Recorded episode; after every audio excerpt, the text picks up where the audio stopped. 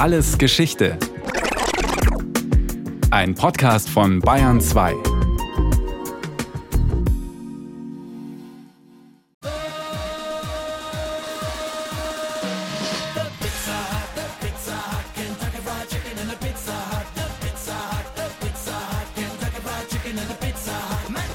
Kunstkäse, Analogkäse, Laborkäse, Plastikkäse, Käseimitat.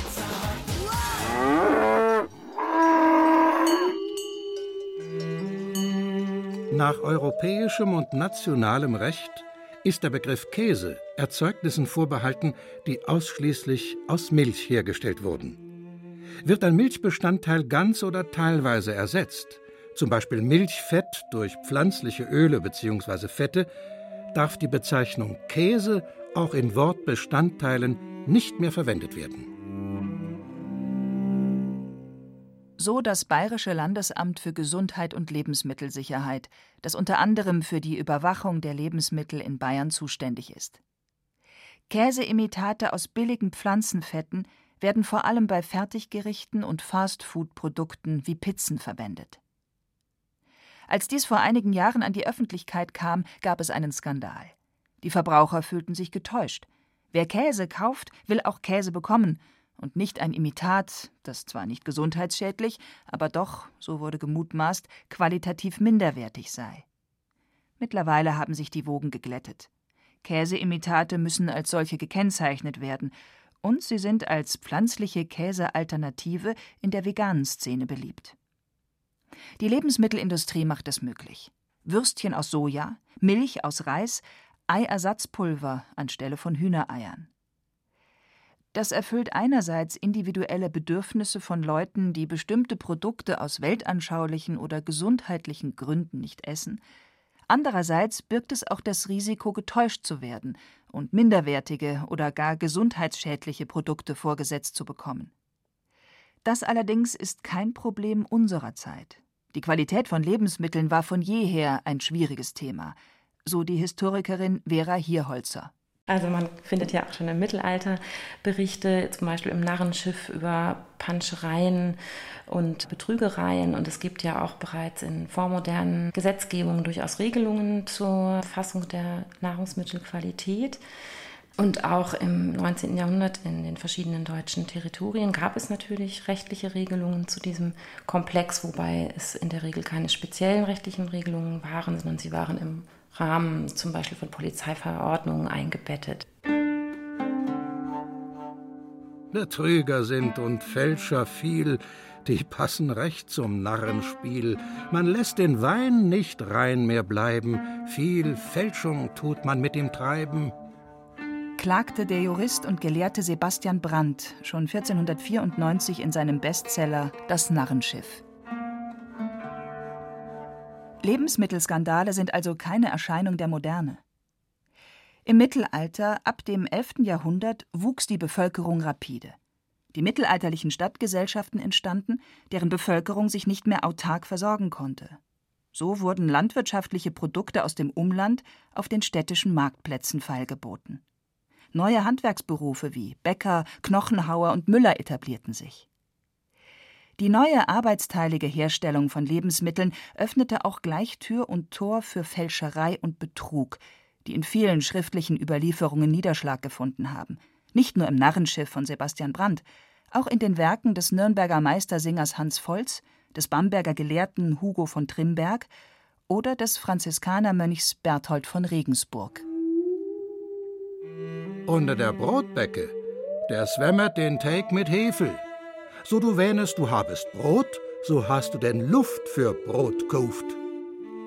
Manche Bäcker haben dem Teig so viel Hefe zugesetzt, dass der Leib innen hohl war. Vor Hunderten von Leuten soll Berthold von Regensburg im 13. Jahrhundert gepredigt haben. Immer wieder prangerte er dabei auch die gängigen Betrügereien mit Lebensmitteln an. Faules Korn wurde zum Backen verwendet das Mehl mit Bohnenmehl oder anderen Zutaten gestreckt, verdorbenes Fleisch oder faule Fische verkauft, Gewürze wurden gefälscht, falsche Maße und Gewichte benutzt. Und auch bei den gängigen Getränken Wein, Bier und Met waren den Betrugsmöglichkeiten kaum Grenzen gesetzt. So wetterte Berthold von Regensburg in einer seiner Predigten So betriegend etliche die Lüte mit fuhlem Wiene und mit fuhlem Biere oder mit ungesotte Met. Oder gibet der rechten Maße nicht. Oder mischet Wasser zu dem Wiene. Um Abhilfe zu schaffen, organisierten die Städte eine sogenannte Marktpolizei. Und sie nahmen teilweise Regelungen bezüglich der Lebensmittelverfälschungen in ihre Stadtrechte auf.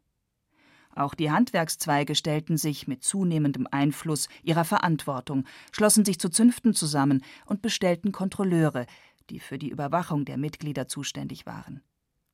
So prüfte etwa der sogenannte Bierkieser den Extraktgehalt eines Bieres, indem er es über einen Schemel goss, sich mit einer Lederhose darauf setzte und die Klebekraft des eingetrockneten Bieres feststellte.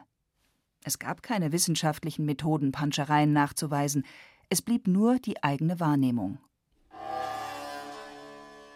Des allerdurchleuchtigsten, großmächtigsten, unüberwindlichsten Kaiser Karls V. und des Heiligen 1532 verabschiedete der Reichstag in Regensburg unter Kaiser Karl V. die sogenannte peinliche Gerichtsordnung, kurz Carolina genannt. Dieses Strafrecht wies auch Passagen bezüglich Lebensmittelverfälschungen auf. Item welcher böslicher und geheuerlicher Weiß Maß, Waag, Gewicht, Spezerei oder ander Kaufmannschaft fälscht und die für gerecht gebraucht und ausgibt, Wer also in böser und gemeingefährlicher Weise Maße, Gewichte, Gewürze oder andere Kaufmannsgüter fälscht und so tut, als ob sie in Ordnung wären, der soll zu peinlicher Straf angenommen, ihm das Land verboten oder an seinem Leib als mit Ruten aufhauen oder dergleichen gestraft werden. Und weiter heißt es im Gesetzestext, wer wiederholt und in großem Stil fälscht, wird mit dem Tod bestraft. Probleme gab es hauptsächlich mit Brot, Mehl, Fleisch, Fisch, Gewürzen und vor allem mit Wein, der im Laufe des Mittelalters zu einem beliebten Volksgetränk avancierte und dessen Schutz deshalb besonders wichtig war.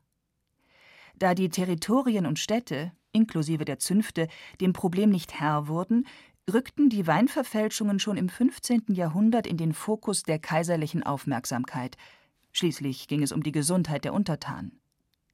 Auf dem Reichstag zu Rothenburg wurde 1487 die Ordnung und Satzung über den Wein verabschiedet, die in den folgenden Jahren immer weiter diskutiert wurde. Sie gilt als erste lebensmittelpolizeiliche Verordnung. Die Strafen für Lebensmittelverfälschungen waren hart. Gewürzfälscher wurden schon mal verbrannt oder lebendig begraben, für falsche Gewichte bzw. Mengen drohte der Pranger, Augen wurden ausgestochen, Ohren abgeschnitten.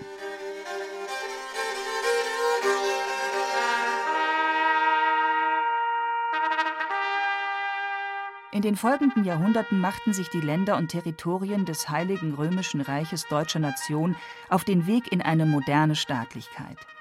Unter dem absolutistischen Regiment der jeweiligen Obrigkeiten entstanden politische Strukturen, komplexe Verwaltungsapparate und wachsende Konvolute von Gesetzen und Bestimmungen. Sie wurden zusammengefasst unter dem Begriff gute Polizei und meinten sozusagen die Gesamtheit der absolutistischen Staatsordnung. Dazu gehörte bald auch die Medizinalpolizei, die aufgrund des expandierenden Gesundheits- und Hygienewesens geschaffen wurde. Diese Medizinalpolizeien waren in den deutschen Staaten bis weit ins 19. Jahrhundert für die Lebensmittelkontrolle zuständig und wurden dabei vorerst noch von den Zünften unterstützt, die seit alters her ihre Mitglieder kontrollierten. Doch nicht nur die Zeit der jahrhundertealten Zünfte näherte sich ihrem Ende. Die Ideen der Französischen Revolution stürmten durch Europa. Bahnbrechende Neuerungen in Wirtschaft und Wissenschaft führten zu einschneidenden Veränderungen in allen Lebensbereichen. Ganze Handwerkszweige verschwanden. Nicht selten zugunsten der neu entstehenden Industrien. Spinnereien, Webereien, Dampfbierbrauereien, Schokoladenfabriken. Die industrielle Revolution war die große Herausforderung des 19. Jahrhunderts, auch im Bereich der Lebensmittelproduktion. Die Historikerin Vera Hierholzer hat sich intensiv mit der Regulierung der Nahrungsmittelqualität während der Industrialisierung beschäftigt. Das Problem, das sich ähm, im Prinzip verstärkt hat, war, dass die Distanz zwischen Verbraucher, wenn man diesen modernen Begriff, der eigentlich damals noch nicht Usus war, benutzen möchte, und Produzent sich immer weiter vergrößert hat. Durch die Industrialisierung hat sich ja die Arbeitsteilung immer weiter ausdifferenziert. Die Menschen haben zunehmend außerhalb ihres eigenen Haushalts gearbeitet und Lebensmittel damit immer mehr über den Markt bezogen. Das heißt nicht mehr selbst hergestellt, nicht mehr im eigenen Garten angebaut, zu Hause dann selbst angefertigt äh, und produziert, wie das ja früher wirklich im umfassenden Maße der Fall war, sondern sie haben eben mehr und mehr auch vorgefertigte Produkte gekauft.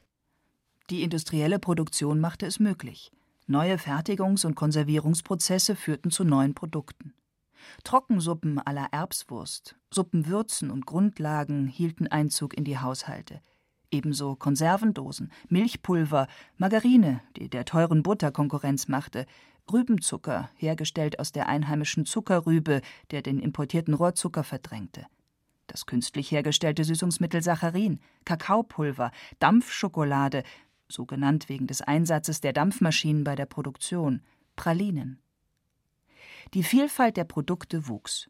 Neue Vertriebswege mit Großhändlern und Zwischenhändlern entstanden, Werbung kam in Mode. Der Weg in die Konsumgesellschaft nahm Fahrt auf.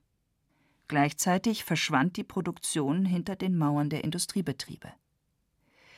Neue, bisher nicht gekannte Verfahren fanden Anwendung, neue Produkte kamen auf den Markt, deren Zusammensetzung nicht nachvollziehbar war. Und das schuf mehr und mehr ein Vertrauensproblem. Eine Informationsasymmetrie, wie man in der Wirtschaftstheorie sagt, hat sich dadurch immer mehr verstärkt und wurde zudem auch mehr wahrgenommen, da parallel die Lebensmittelchemie sich als eigene Wissenschaftsdisziplin mehr und mehr etabliert hat und zunehmend Erkenntnisse generiert hat über Lebensmittel. Das heißt, man konnte so ab dem ersten Drittel des 19. Jahrhunderts und dann vor allem ab der zweiten Hälfte des 19. Jahrhunderts mehr und mehr Nahrungsmittel auch in ihren Einzelheiten bestimmen, konnte auch Wertminderungen feststellen und hat ja solche Dinge wie Kalorien als Begriffe geprägt und Wertstoffe als Begriffe überhaupt auch erst definiert und die Zusammensetzung eben immer feiner ja, feststellen können.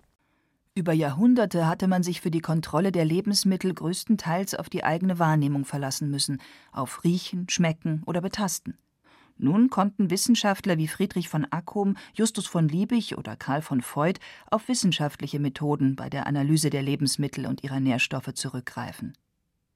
Accums 1822 erschienenes Buch Von der Verfälschung der Nahrungsmittel und von den Küchengiften wurde ein Bestseller.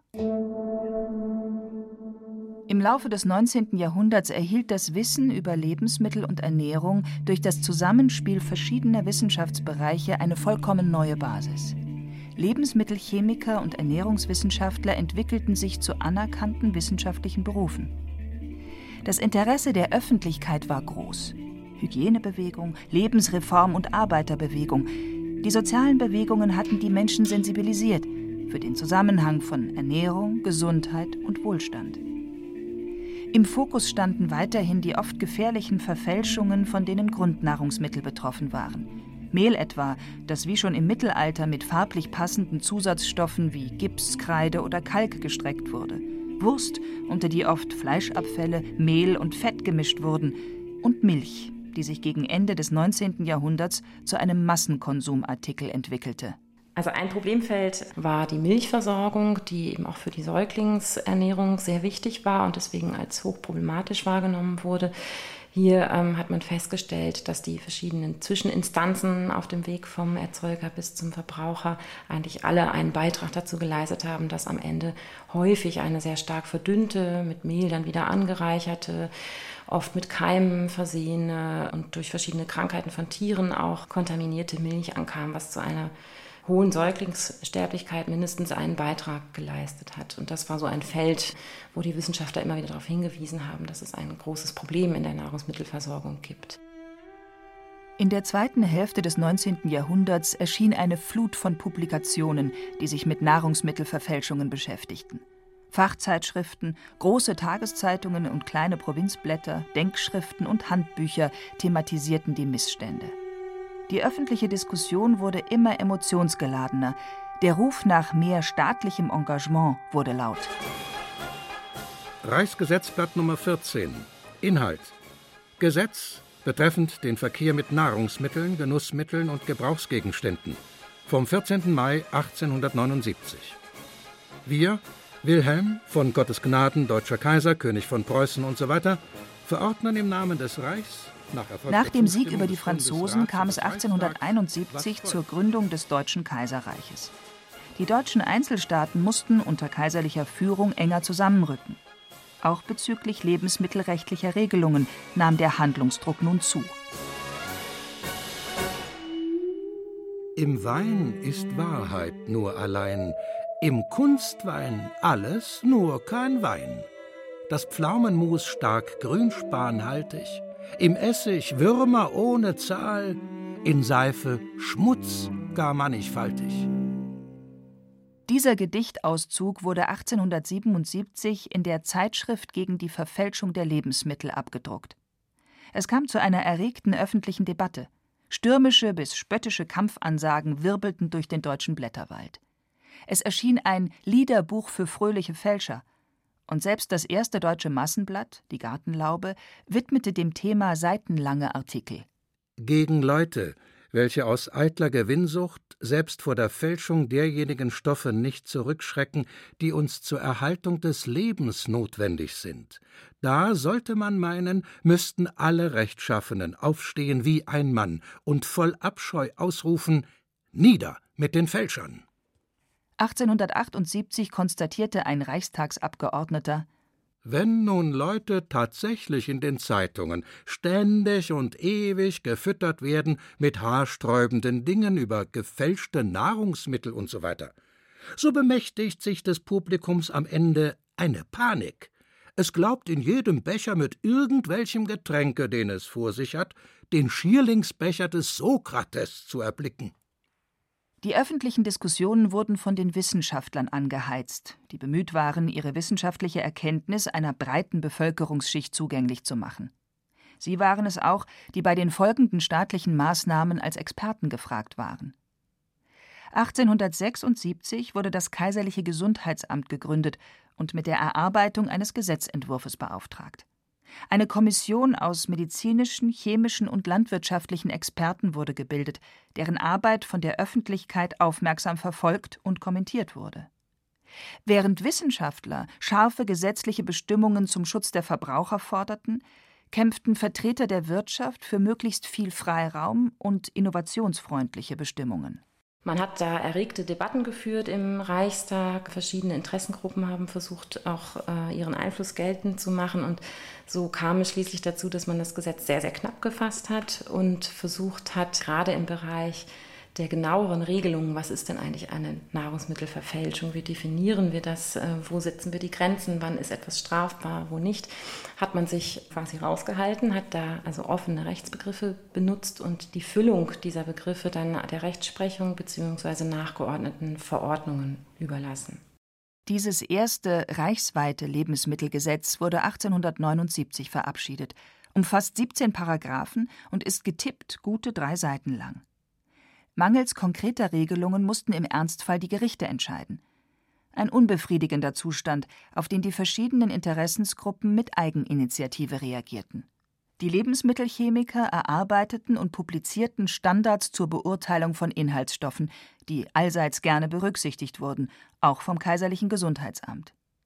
Die Menschen vor Ort begannen sich zu organisieren.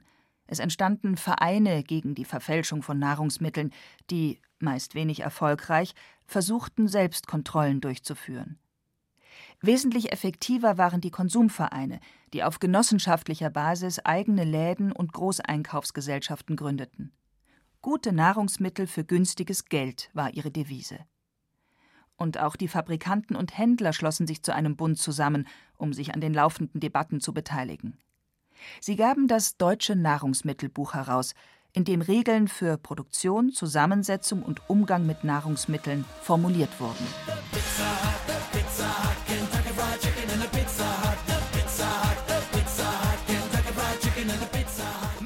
Kunstbutter, Margarine, Margarine Käse, Kunstspeisefett.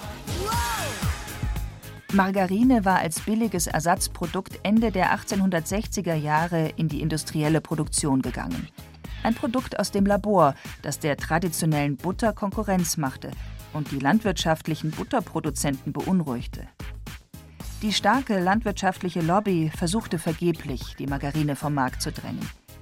Vielmehr griff die Lebensreformbewegung das Produkt auf und machte es gemeinsam mit käseartigen Ersatzprodukten zu einem vegetarischen Lifestyle-Produkt.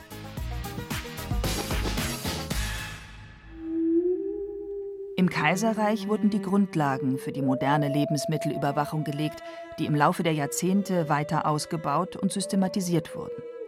Heute funktioniert Lebensmittelkontrolle im Zusammenspiel von nationaler und europäischer Gesetzgebung, von staatlichen Stellen, Berufsorganisationen und Interessensverbänden. Eine intensive Kontrolle der Lebensmittel gehört heute zum Alltag.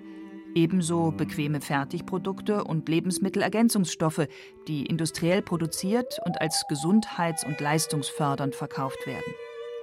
Und in regelmäßigen Abständen machen auch Lebensmittelskandale ihre Runde durch die Medien. Oft berechtigt, manchmal aber auch nur verwirrend. Gammelfleisch und Gammelpasta, Listerien im Gorgonzola, Krebs durch Fleischverzehr, Nahrungsergänzung als Gesundheitsrisiko. Was heute als gesund gilt, kann morgen schon als schädlich gelten. Und das hängt nicht selten von der Wahrnehmung und den Erwartungen der Verbraucher ab.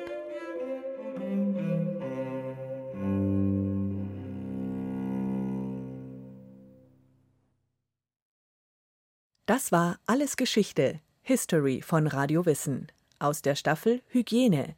Diesmal mit der Folge Lebensmittelkontrolle von Renate Eichmeier. Gesprochen haben Hemmer Michel und Rainer Buck. In der Technik war Monika Xenger, Regie Martin Trauner, Redaktion Thomas Morawetz. Von uns gibt's natürlich noch viel mehr. Wenn Sie nichts mehr verpassen wollen, abonnieren Sie den Podcast Alles Geschichte History von Radio Wissen unter bayern2.de slash allesgeschichte und überall, wo es Podcasts gibt.